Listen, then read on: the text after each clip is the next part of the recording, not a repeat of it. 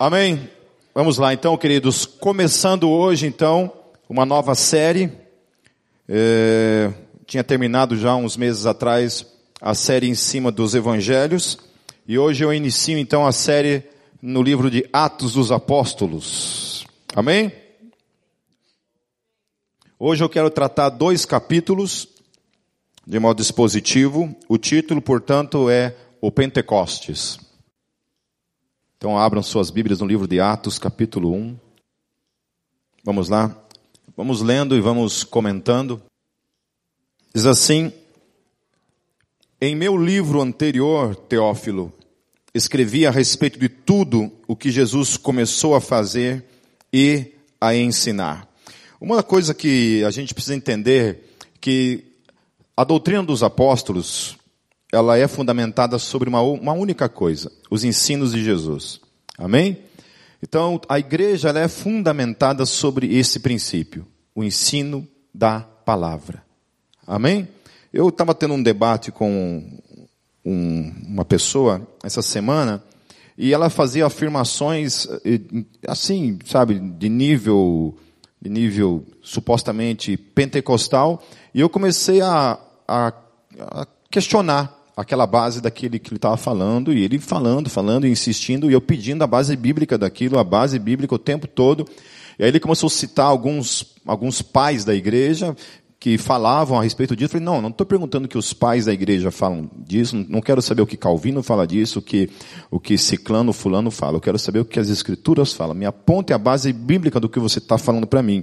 E simplesmente não tinha base bíblica alguma. No final das contas, ele falou assim, ah, a gente não precisa de base bíblica para falar isso. Né? Falei, ah, então acabou, acabou a nossa conversa. Né? Em outras palavras, assim, quando você quiser discutir comigo Bíblia, eu estou aqui disponível para debater acerca da Bíblia. Mas acerca de outras coisas que não são ligadas à palavra de Deus, não temos razão de ficarmos debatendo e discutindo. Por isso, dos meus posicionamentos políticos também em Facebook, eu faço uma separação muito distinta. Quando eu estou falando de política, eu estou falando como um cidadão, como cristão, mas como um cidadão. E aí nós temos ali, né, todos os, os políticos que estão ali se propondo, né, a um, a um certo cargo político, você vai olhar para aquilo ali e ponto, né. Quisera eu ter lá um, um crente realmente, um C.S. Lewis candidato, né, a presidente da república, né, sei lá, Spurgeon, né, é o, o Calvino, né, o Lutero, né? Quisera eu que tivesse um desses caras assim, São Francisco de Assis, né?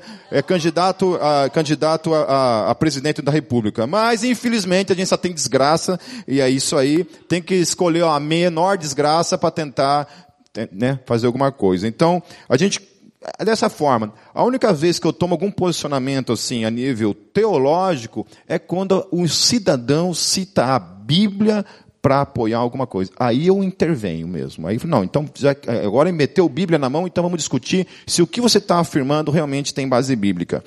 Então, o fundamento da nossa fé parte desse princípio, os ensinos de Jesus.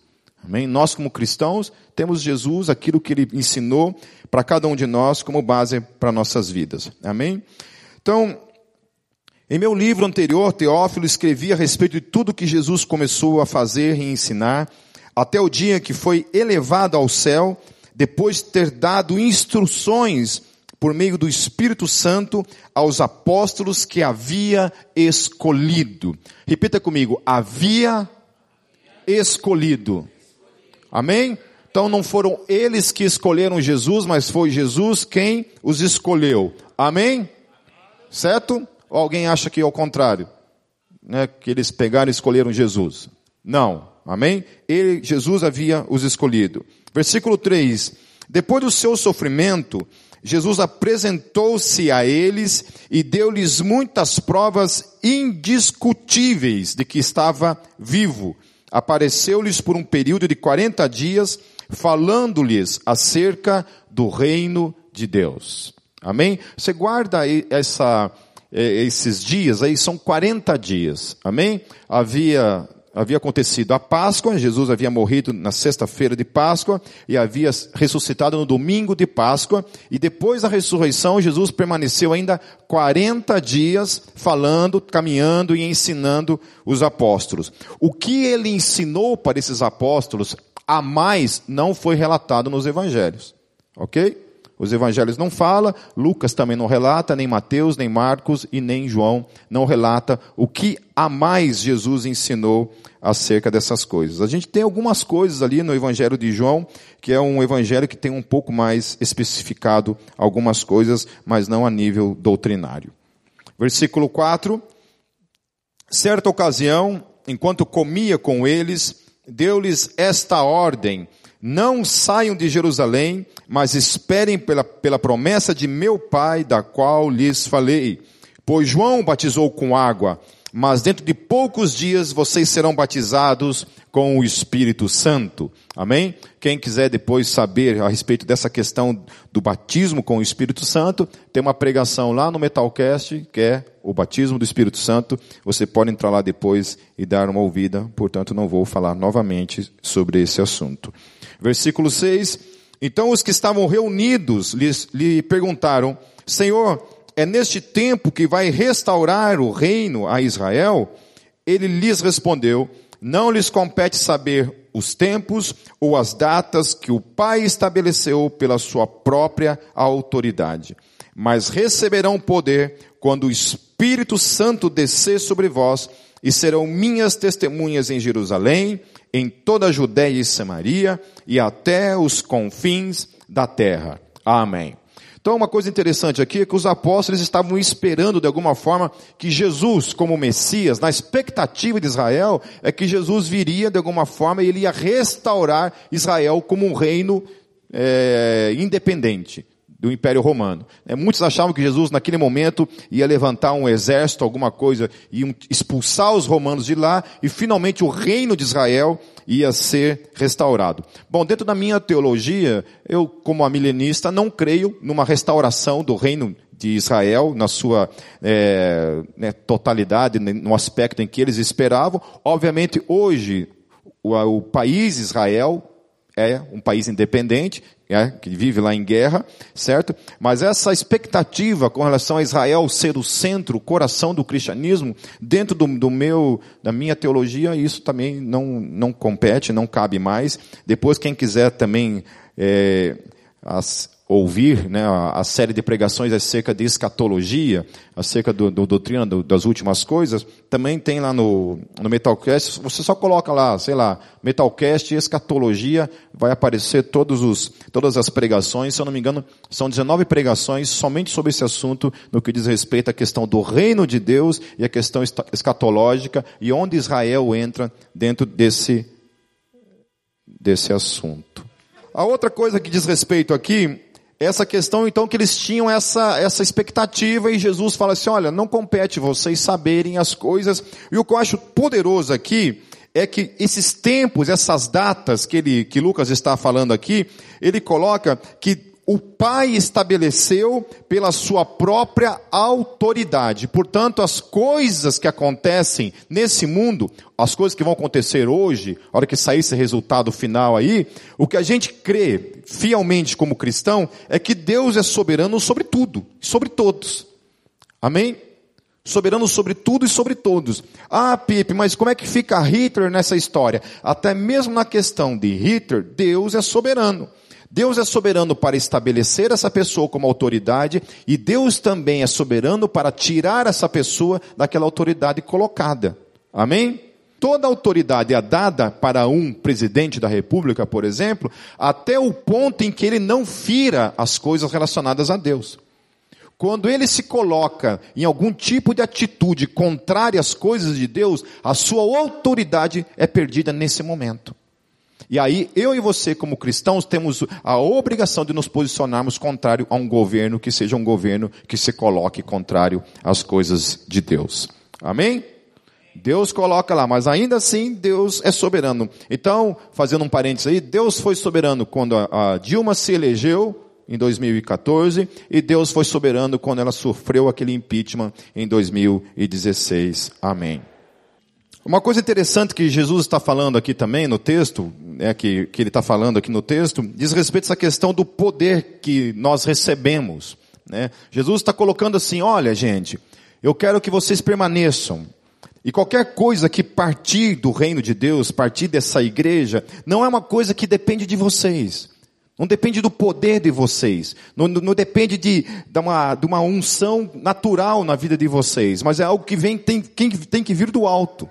Amém? Tem que vir do alto. Então ele falou assim, permaneça ali, espere, aguarde até que do alto vocês sejam eh, revestidos de poder. Amém? Aí quando vocês receberem esse Espírito, que é o Espírito Santo de Deus, esse revestimento de poder, aí vocês serão testemunhas. Começa então ali em Jerusalém, e de fato acontece, vocês vão ver, acontece em Judéia, Samaria, aí até os confins da terra. Amém? Mas a realidade é que essa questão de Jesus foi uma questão profética e ao mesmo tempo uma coisa que a gente vê acontecendo no mundo todo. Amém? Começa ali em Jerusalém. O cristianismo tinha tudo para não ter dado certo. Porque era feito de uma religião de pobres, né, no coração do judaísmo, portanto toda a pressão religiosa, a pressão militar, porque eles se colocam como uma religião que não coloca César como Deus, não coloca César como o Senhor das suas vidas, Jesus é o Senhor das suas vidas, e eles entram então em confronto com essas verdades que estão ali ao seu derredor, certo? Então eles tinham tudo para não dar, ter dado certo, no entanto deu certo, e essa profecia tem se cumprido no mundo todo, graças a Deus. Amém? Eu, assim, particularmente não creio, sim, queridos, que o evangelho vai ser pregado necessariamente para todas as pessoas do planeta Terra. Certo? Quando a Bíblia fala assim, será pregado o evangelho em todo o mundo, em todas as nações, não diz respeito necessariamente que todas as pessoas, literalmente, do mundo vão ouvir acerca do evangelho. Versículo 9.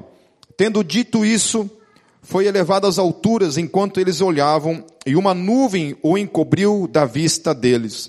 E eles ficaram com os olhos fixos no céu enquanto ele subia. De repente surgiram diante deles dois homens vestidos de branco, que lhes disseram: Galileus, por que vocês estão olhando para o céu? Este mesmo Jesus, que dentre vocês foi elevado ao céu, voltará da mesma forma como viram subir. Então eles voltaram para Jerusalém, vindo do monte chamado das Oliveiras, que fica perto da cidade, cerca de um quilômetro. Quando chegaram, subiram ao aposento onde estavam hospedados. Achavam-se presentes Pedro, João, Tiago e André, Filipe, Tomé, Bartolomeu e Mateus, Tiago, filho de Alfeu, Simão, o Zelote e Judas, filho de Tiago. Todos eles se reuniam sempre em oração. É poderoso isso. Né? É uma igreja que começa tendo consciência de que o princípio mor da sua vida é uma vida de oração. Amém? Que nada começa na minha e na tua vida sem que primeiramente comece nossas vidas em oração. Amém? Certo? Vida de oração é uma coisa necessária para mim e para você. Se nós estamos em deficiência em relação a isso, meu querido, essa é a prioridade número um da nossa vida. Nós temos que dar um jeito. Como? Não sei. Eu não conheço o teu dia a dia, não conheço como é que é a sua rotina, mas oração é uma coisa que a, a, igreja nasce disso. Jesus viveu o seu ministério tendo isso como princípio, orar todo o tempo. A igreja começa com, com esse princípio, orando. Nós precisamos orar. Precisamos orar. Então, eles tinham esse princípio. É, continuando, todos eles se reuniam sempre em oração com as mulheres, inclusive Maria, a mãe de Jesus, e com os irmãos de Jesus. Então não eram somente os doze, haviam mulheres também ali, Maria estava entre, entre elas, e os irmãos de Jesus. Há um tempo atrás eu já falei a respeito dessa questão dos irmãos de Jesus. Alguém lembra? Quando a Bíblia fala irmãos de Jesus, alguns Alguns falam que a palavra ali, irmãos, no grego, pode também significar parente, primos, mas não é, não é isso, é irmão mesmo. Irmão de sangue? Não. Por que, que não é irmão de sangue? Não eram filhos de Maria, eram filhos de José. Ok? Segundo alguns livros é, apócrifos né, do, do, do, segundo século, e segundo a tradição, eram filhos unicamente de José. Porque José, quando casou com Maria, ele já era avançado de idade. Maria tinha aproximadamente 17 anos de idade quando casou com José. Certo? Portanto, ele era bem mais velho do que ela. Eu não lembro qual era a idade dele, mas era bem mais velho que ela. Ele era viúvo, certo? E ele já tinha cinco filhos quando casou com Maria.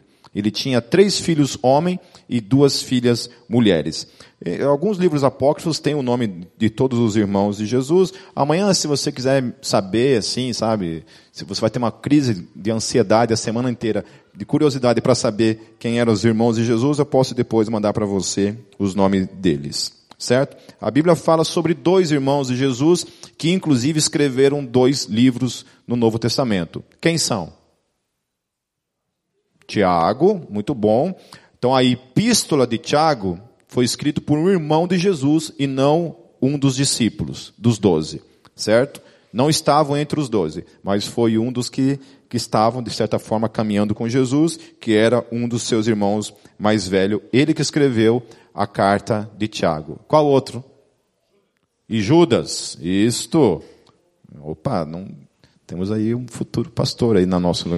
É certo? E também a carta de Judas, que é somente um capítulo, também foi escrita por um irmão de Jesus, certo? Filho de José, não de Maria, mas filho de José, certo? Inclusive, muita gente pergunta assim, né? Deixa eu fazer um parênteses apologético aí. Muita gente pergunta assim, por que somente os 27 livros do Novo Testamento, né? É, por que que chegou a essa conclusão desses livros? Por que não mais? Por que não esses outros monte de outros livros apócrifos que nós temos nas mãos, né? Com que recurso, né, que critério que esses caras utilizaram para que somente esses livros entrassem no Novo Testamento? Então houveram alguma, alguns princípios. Você pode encontrar esses princípios no livro do Josh McDowell chamado Evidências que exigem o veredito. Ele fala sobre o que foi qual foi o princípio que eles utilizaram para então colocar somente aqueles livros no Novo Testamento? Primeira coisa, tinha que ter, escrito, tinha que ter sido escrito por um apóstolo. Essa era a primeira coisa. Tinha que ter sido escrito por um apóstolo. Segunda coisa, se não fosse um apóstolo, tinha que ter sido escrito por alguém que fosse um discípulo de um apóstolo.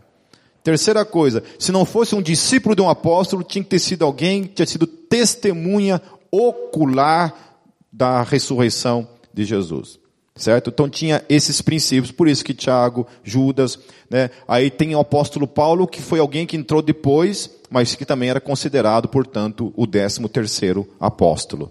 Amém? Certo? Entenderam isso? Ah, mas e os outros livros do, Antigo do, do Novo Testamento lá que não entraram? Bom, é, é opinião assim, 100%, ok? Não se tem dúvida disso. Todos os 27 livros do Novo Testamento foram escritos isso não sou eu que falo, isso é a crítica textual e a arqueologia que fala. Os 27 livros do Novo Testamento, todos eles foram escritos no primeiro século. Todos eles foram escritos no primeiro século. Grava isso. Todos eles foram escritos no primeiro século. Livros apócrifos, todos eles foram escritos a partir do segundo século. Por que não entraram nas escrituras? Porque não foram escritos por apóstolos. Por isso que se chamam, a grande maioria, pseudepígrafos. Certo? Pseudepígrafo o que, que é? É uma pessoa que escreve um livro e usa o nome de alguém famoso para dar peso àquela literatura. Certo? Por isso que você vai ver lá, Apocalipse de Pedro. Pedro. Porque se colocar Apocalipse do Pipe, ninguém lê aquela porcaria. Tá entendendo? Precisa colocar Apocalipse do Pedro para que tenha um certo peso teológico, para que as pessoas tenham interesse de ler. Portanto, a partir do segundo século, esses livros são escritos. E isso também não é o Pipe que está falando. Quem está falando isso é a arqueologia e a crítica textual. Amém? Até um, o maior ateu que estuda isso vai ter isso muito bem claro na cabeça. Aí tem um cara aí, um ateu aí muito famoso, que eu não lembro o nome dele, que fez um vídeo no, no, no YouTube criticando, que dizendo que não, que esses livros tinham que entrar, porque quem que os caras pensam que é para separar as coisas e não colocarem. Eu, é a primeira vez que eu vi um, um ateu preocupado em ter mais livros na Bíblia, né? Porque, é, é porque aí, se tiver mais livros na Bíblia, vai ser um prato cheio para eles negarem mais a Deus ainda, né? Não, não dá para entender essas coisas. Amém? Fechando parênteses, voltando para a palavra. Naqueles dias, Pedro levantou-se entre os irmãos, um grupo de cerca de 120 pessoas, e disse: Irmãos, era necessário que se cumprisse a Escritura. Repita comigo: era necessário que se cumprisse as Escrituras. Amém? Queridos, uma pausa também aqui, um parênteses aqui, para deixar bem claro. é, profecia não é presciência. Amém? Profecia não é uma coisa assim que a gente, que Deus olha para o futuro e fala assim: olha, vai acontecer essas coisas, então eu vou avisar os caras. Vai acontecer. Porque muita coisa que se fala a respeito de presciência e querendo colocar que todo o ato soberano de Deus parte desse princípio da sua presciência. Presciência é o quê? Para quem não sabe. Presciência é que Deus vê o futuro, vê todas as coisas antes, antes de todas as coisas acontecerem, Ele sabe. Tudo que irá acontecer, Ele sabe, por causa da sua presciência. Amém? Amém? Alguém acha que Deus não sabe o que vai acontecer? Não? Você não sabe, fogueira. Né? Amém? Então, Deus sabe exatamente todas as coisas. Isso se chama presciência. Amém? Porém, os atos proféticos de Deus, aquilo que Deus diz que vai acontecer, não, é, não são atos de presciência, são atos soberanos. Amém? São atos soberanos. Ah, a gente não quer que aconteça. Lasque-se. Vai acontecer de qualquer jeito. Amém? Quando Deus chega para Noé e fala assim: Olha, Noé, acabou, não tem mais alegria, só vocês, construam o barco lá, eu vou tacar água em todo mundo, vou matar todo mundo afogado. Vai acontecer. Não adianta é, tirar sarro, zoar com a cara, que não vai acontecer. A mesma coisa com relação à parousia, a vinda de Jesus, vai acontecer. É, pode espernear, pode não querer, não desejar de todas as formas. Ah, eu não quero que Jesus volte. Senta e chora, nenê, porque vai vir. Vai acontecer, certo? Então não é porque Deus sabe, mas porque é um ato profético, certo? Da sua parte. E quando Deus profetiza na história, no tempo, na história, as coisas acontecem ponto final. E uma das coisas que Deus havia dito por meio do profeta Joel é que isso ia acontecer. E isso aconteceu. Amém? Então, e disse, irmãos, era necessário que se cumprisse a escritura que o Espírito Santo predisse por boca de Davi a respeito de Judas, que serviu de guia aos que prenderam Jesus. Amém? Ele foi contado como um dos nossos e teve participação neste ministério, com a recompensa que recebeu pelo seu pecado. Judas comprou um campo ali, caiu de cabeça, seu corpo partiu-se ao meio e as suas vísceras se derramaram. Todos em Jerusalém ficaram sabendo disto de modo que na língua deles esse campo passou a chamar-se Aceldama, isto é, campo de sangue. Daí entra essa questão, né, que essa profecia dizia respeito à morte de Judas. Certo? Pesado isso, né? Pesado isso. Que Davi profetizou a morte de Judas há mais ou menos 500, 800 anos antes de Judas ter vindo nesse mundo a forma como ele ia morrer, né? coisa assustadora. Versículo 20. Por que, prosseguiu Pedro, está escrito no livro de Salmos, fique deserto o seu lugar e não haja ninguém que nele habite, e ainda que outro ocupe o seu lugar. Portanto, é necessário que escolhamos um dos homens que estiveram conosco durante todo o tempo em que o Senhor Jesus viveu entre nós desde o batismo de João até o dia em que Jesus foi levado dentre nós às alturas. É preciso que um deles seja conosco testemunhas de sua ressurreição. Então olha que interessante, porque a gente sempre lê ali os relatos falando a respeito dos doze que acompanharam Jesus, desde o batismo até a sua ressurreição, certo? Porém, se precisava encontrar mais alguém, tinha que ter mais gente do que aqueles doze. Certo? E esse era o princípio que eles estavam utilizando. Então haviam outros que haviam sido testemunha, inclusive, da, da, da questão da ressurreição de Jesus. Então indicaram dois nomes, José chamado Barsabás, também conhecido como Justo, e Matias. Depois oraram, Senhor, tu conheces o coração de todos, mostra-nos qual destes dois tem, tens escolhido para assumir esse ministério apostólico que Judas abandonou indo para o lugar que lhe era devido. Então tiraram sortes, e a sorte caiu sobre Matias. Assim, ele foi acrescentado aos onze apóstolos. Amém? É, vocês creem aqui que o texto fala que eles tiraram sorte, certo? Vocês creem que Matias foi sorte ou foi a soberania de Deus? Soberania de Deus. Amém? Crente reformado que acredita em sorte, olha, está equivocado. Né? Certo? Quando você joga na loteria, toda semaninha lá, você vai lá com a tua fezinha toda semana lá, certo? Você não ganha porque Deus não quer. Então, pode ficar bravo. Amém? Capítulo 2, então, indo diretamente ao texto que vai falar sobre a questão do Pentecostes. Vamos lá? Versículo 1. Chegando o dia de Pentecostes. Primeira coisa, alguém sabe o que significa Pentecostes? O nome Pentecostes vem da língua grega e significa 50 dias depois. Certo? Isso significa Pentecostes. Então a festa do Pentecoste era uma festa que acontecia 50 dias depois da Páscoa. Ok?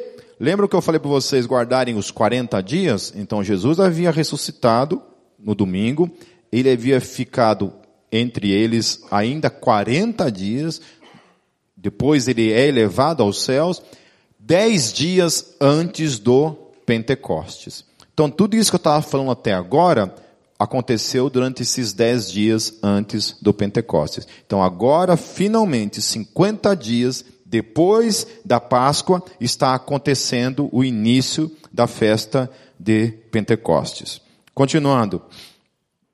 Chegando o dia de Pentecostes, estavam todos reunidos num só lugar. De repente veio do céu um som, como de um vento muito forte, e encheu toda a casa na qual estavam assentados. Aleluia. E viram que parecia línguas de fogo, que se, que se separaram e pousaram sobre cada um deles. Todos ficaram cheios do Espírito Santo e começaram a falar noutras línguas, conforme o Espírito os capacitava. Aleluia. Havia em Jerusalém judeus tementes a Deus, vindos de todas as nações do mundo. Ouvindo-se este som, ajuntou-se uma multidão que ficou perplexa, pois cada um os ouvia falar em sua própria língua. Atônitos e maravilhados, eles perguntavam: Acaso não são galileus todos estes homens que estão falando? Então, como os ouvimos, cada um de nós, em nossa própria língua materna? partos, medos e elamitas, habitantes da Mesopotâmia, Judéia e Capadócia, Ponto e da província da Ásia, Frígia e Panfilha, Egito e das partes da Líbia, próximas a Cirene, visitantes vindo de Roma, tanto judeus como convertidos ao judaísmo, cretenses e árabes, nós os ouvimos declarar as maravilhas de Deus em nossa própria língua. Atônitos e perplexos, todos perguntavam uns aos outros: Que significa isto? Alguns, todavia, zombavam deles e diziam: Eles beberam vinho demais. Então Pedro levantou-se com os onze e, em alta voz, dirigiu-se à multidão: Homens da Judeia e todos os que vivem em Jerusalém, deixe-me explicar-lhes isto. Ouçam com atenção. Estes homens não estão bêbados, como vocês supõem. Ainda são nove horas da manhã. Pelo contrário, isto é o que foi predito pelo profeta Joel. Nos últimos dias, diz Deus, derramarei do meu espírito sobre todos os povos. Aleluia. Então, últimos dias, meus queridos, não diz respeito a unicamente aquele dia. Últimos dias se inaugura no Pentecostes. Amém? E perdura até os dias de hoje. Então, naquele momento, para eles, se inicia os últimos dias, que está, então, até os dias de hoje. Porque até os dias de hoje, que são os últimos dias, Deus tem derramado, derramado do seu Espírito sobre todos os povos. Não é lindo isso? Que Deus vem com o seu Espírito sobre um número limitado de pessoas que estão ali, desce traz sobre a vida deles uma manifestação de línguas, onde todas aquelas nações representadas que estão ali escutam eles glorificando a Deus na sua língua materna, certo? Na sua língua materna. E Deus então entrega uma profecia: olha, o que vai acontecer aqui se inicia aqui, mas esse mesmo Espírito está sendo derramado sobre a vida desses 120 que estão aqui será derramado sobre todos os povos. Aí hoje eu vou recebendo aquelas fotos do Kenny, eles fazendo batismo.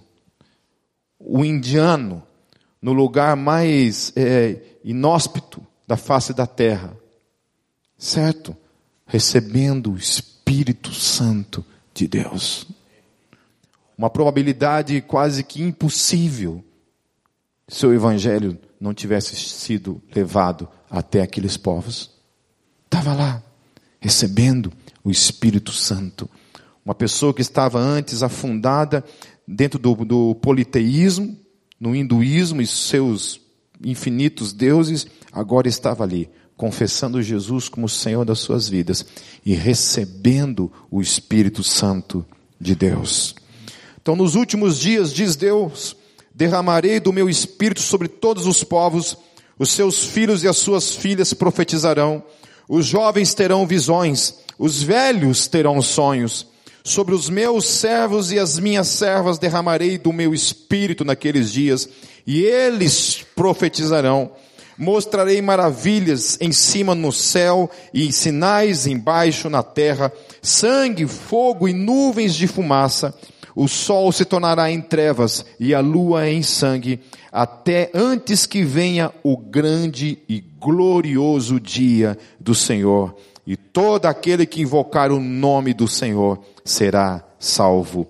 Aleluia e amém.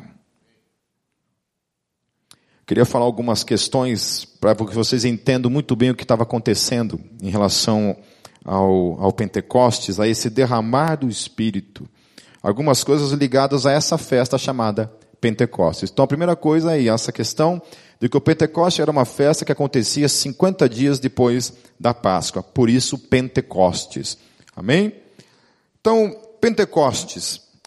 Primeiramente, quando o Pentecostes começou, ele, ele era chamado de um, tinha outros três nomes que a Bíblia relata. Festa das Semanas, ou festa das colheitas, ou dia das primícias. Então esse termo Pentecostes foi uma herança grega, não era uma herança judaica. Se utilizava esse termo Pentecostes, mas não era um termo utilizado no Antigo Testamento, ok? Então naquele contexto já era um termo utilizado, porém antes se chamava festa das colheitas ou dia das primícias.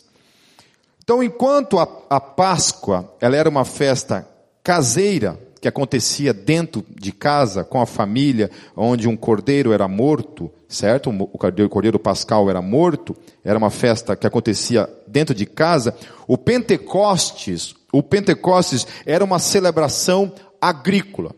Como é que começava essa festa? No dia do Pentecostes, todos pegavam a sua ceifa, ia para a colheita, e então se inaugurava o momento da colheita.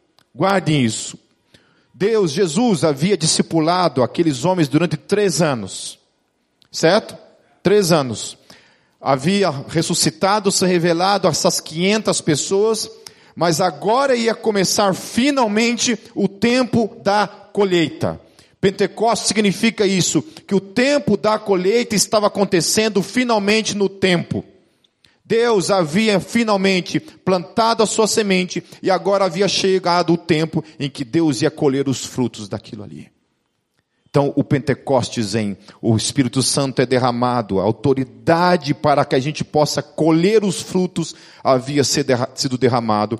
Então, assim como aqueles homens entravam naquele campo para fazer a colheita, eles pegavam a sua ceifa. Quando eles começavam a ceifar, começava então a festa das colheitas ou a festa do Pentecostes. O que, que acontece? Aqueles homens recebem o Espírito Santo poderosamente. E o texto em seguida vai dizer que Pedro se levanta e ele fala: Olha, essa é a promessa que se cumpriu. E ele se levanta e a Bíblia fala que naquele dia acontecem cinco mil. Cinco mil ou três mil? Foi três mil. Depois, um outro momento foi cinco mil, mas naquele momento, três mil conversões acontecem. Pessoas entregam suas vidas para Jesus. Então, o Pentecostes o tempo da colheita chegou, meus queridos. Foi inaugurado lá. Eu e você somos esses ceifeiros. Amém? Que recebemos da parte de Deus o poder para ir então levar essa colheita. Aí o que acontecia? Eles faziam essa colheita, aí essa colheita, uma outra questão que é, que é bem interessante, é que durante essa, essa festa das colheitas que aconteciam, quando eles faziam essas colheitas, eles tinham que deixar algumas espigas para trás. Para que que eram essas espigas? Eram para os pobres e para os estrangeiros. Amém? Então havia também um tempo em que o Espírito Santo havia sido derramado sobre os pobres. O interesse de Deus, a preocupação de Deus é que o reino de Deus, sem uma conotação aqui, meus queridos, é, assistencialismo, não é isso, certo? Mas o reino de Deus, ele tem também como característica, essa característica de ser alguém que abençoa a vida dos pobres. E o evangelho é a maior benção que você pode dar para a vida de um pobre. Eu conheço gente que era analfabeto e aprendeu a ler lendo a Bíblia. Como? Não sei. Eu, pelo menos as coisas que eu escuto, né? Se a pessoa está mentindo, aí é uma questão entre ela e Deus. Eu já escutei de pessoas que não sabem ler nada, mas conseguem ler a Bíblia. Como isso? Não sei. O Evangelho tem esse poder. A gente, quando tinha o Ministério Sangue Bom, eu estava morando numa casa ali em, em Pinhais, e uma, uma, uma mulher, assim, mais ou menos de uns 30 anos, com uma criança, bateu palma na frente da minha casa e estava pedindo comida. Tá, a gente foi lá, né, separamos algum, algum alimento e demos para ela. E eu perguntei para ela se você, vocês, vocês moram, vocês moram longe, né, moram por aqui, porque a gente tinha interesse de, repente, uma vez por mês, dar uma cesta básica para vocês, né? Falei para ela isso. Ela, sim, a gente mora aqui tal, deu o endereço, então beleza. Aí eu falei com o pessoal do, do, do Sangue Bom, na época o Kleber era um dos líderes, era o líder, e eles foram então visitar, levaram uma cesta básica e foram visitar essa família para levar essa cesta básica. Aí assim, eram, eu fui lá junto, né? Eram três casas no mesmo terreno, várias crianças, assim no pátio. Gente, era assim, era um campo minado o terreno, de cocô, de criança. Sério, você tinha que pisar assim, ó. Assim, aquele cheiro de cocô durante todo. As mulheres, assim, um cabelo mulambento, assim, sabe? Sabe aquele cabelo, assim, que eu acho que fazia um mês que não conhecia água, né? Piolho, a criançada você olhava assim, gente, sério, é uma coisa assim. Não dá vontade de coçar o cabelo quando você fala a palavra piolho? Eu acho que piolho é um, é um Exu, é um, algum tipo de espírito. Toda vez que eu falo piolho, a primeira coisa é que ele já se manifesta aqui já começa a coçar a cabeça. Aí assim, piolhada para tudo que é lado, sabe? Criança ranhenta, aquela coisa assim, bem favela mesmo. E que nem o pessoal dos Ternac lá, mais ou menos assim, velho, né? E aí, e aí, gente, a gente é, foi tomar um café lá na casa. Cartas. Olha que serviço. Sabe a água assim, que tem aqueles bichinhos que fica assim, ó? Sabe, larva de pernilongo, de sei lá o que era aquele troço, né? É, aquele era o nível do café, certo? Então, ok, né? Aí a equipe ali do, do Sangue Bom era mais ou menos umas quatro pessoas, era o Kleber, a Elaine, que era enfermeira, tinha a Jo, e eu não sei se era a outra Elaine também que faziam parte, que iam então, é, toda semana elas iam e faziam um discipulado na casa delas. E uma vez por mês, então, a gente levava uma cesta básica para eles. Foi assim, em questão de um mês. Quando eles chegavam na casa, toda semana, você não tinha, não tinha mais cocô no chão, Todos eles estavam tomados banho, certo? Tomado banho. É, a gente deu um jeito lá de arrumar a água lá também, então matou todos os, os pernilongos do Satanás. É, mudou tudo. Piolho saiu, graças a Deus, foi para nossa cabeça, a gente levou embora. Né? Aí assim, você viu, você vê, né? E uma vez por mês a gente fazia também um culto aqui que era um culto voltado somente para essas famílias. Então vinham três famílias e vinham mais algumas famílias aqui do, do Capanema. E vinham. Então você vê que o poder do Evangelho tem o poder de transformar a pobreza também. Amém? Às vezes pobreza, meu, meu querido, também pode ser demônio. De verdade eu estou falando isso. Certo? Pobreza pode ser demônio também. Eu não estou querendo dizer para vocês, que eh, vocês é outra conversa. Entendeu? Vocês não é demônio, não, é pobreza mesmo, né? É, é, é DNA, é DNA, DNA o negócio. Certo? Mas então, assim, o Evangelho tem esse poder. Então, a festa do Pentecostes também servia para isso para abençoar não somente aqueles que tinham o privilégio de plantar e colher, mas mesmo os pobres que não tinham esse privilégio.